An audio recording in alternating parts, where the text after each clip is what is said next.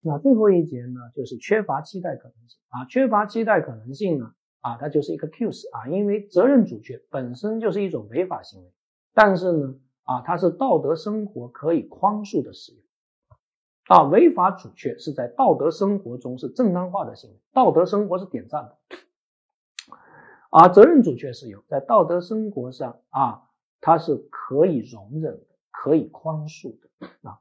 所以这里面最重要的理论是期待可能性。期待可能性呢，就法律不强人所难。你代入一下，如果是你啊，你会怎么去选择啊？如果我们无法期待行为人啊实施合法行为啊，就不可能期待你做出合法行为。那么这个时候呢，也可以豁免追责啊。期待可能性呢，它来源于德国的一个经典判例，叫做毕马案 啊。上个世纪啊，不是上个世纪，上上个世纪，十九世纪。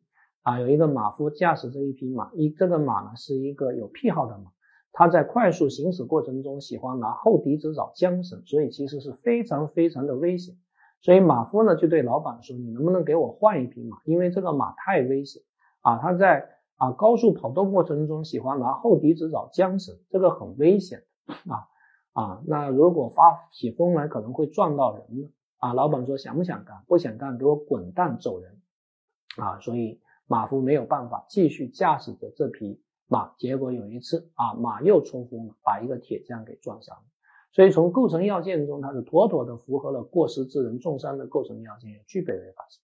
但德国帝国法院就发展了一个理论，叫期待可能性。所以你设身处地想一想，如果你是马夫，难道你会放弃这个工作去实施所谓的合法行为？啊，法律不强人所难，这个就叫做期待可能性啊，这个就叫期待可能性。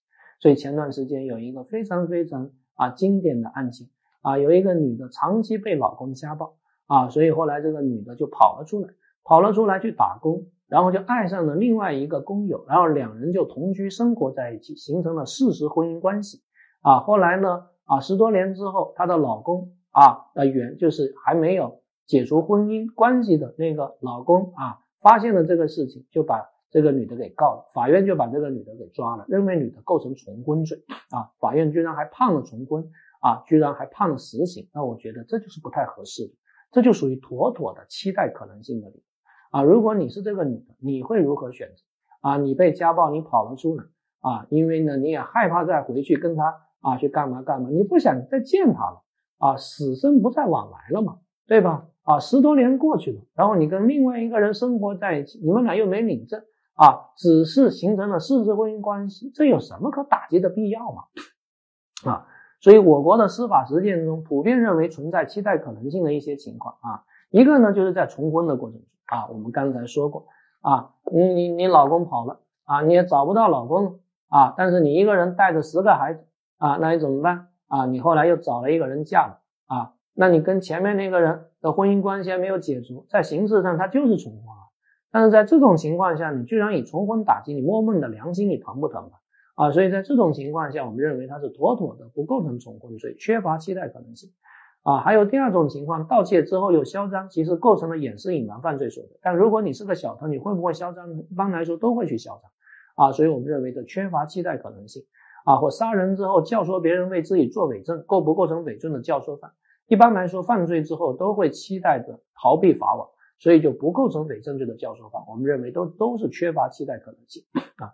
但是大家就会发现，期待可能性的标准其实非常非常模糊的啊。这就是为什么是需要啊民众的啊参与，民众对司法的参与。这是在世界各个国家其实都是有着啊陪审团制度或陪审员制度，邀请民众智慧的参与。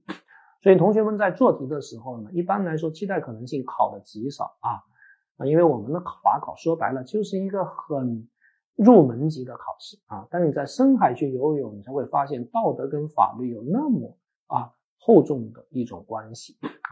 但在考试的时候，他要注意盗窃之后再嚣张，嚣张行为不可罚，因为缺乏期待可能性。但是有一个例外，这个例外就是刑法修正案十一的一个修改啊，这个贩毒之后让别人为自己洗钱，或贩毒之后又去洗钱，以前洗钱是不可罚的。但是二零二一年之后，洗钱开始可怕了啊。那么我们在这个地方排除了期待可能性理论的适用，贩毒之后洗钱构成贩卖毒品罪和洗钱罪，应当数罪并罚啊。记住这个就够了好，这一章我们就给大家讲完了。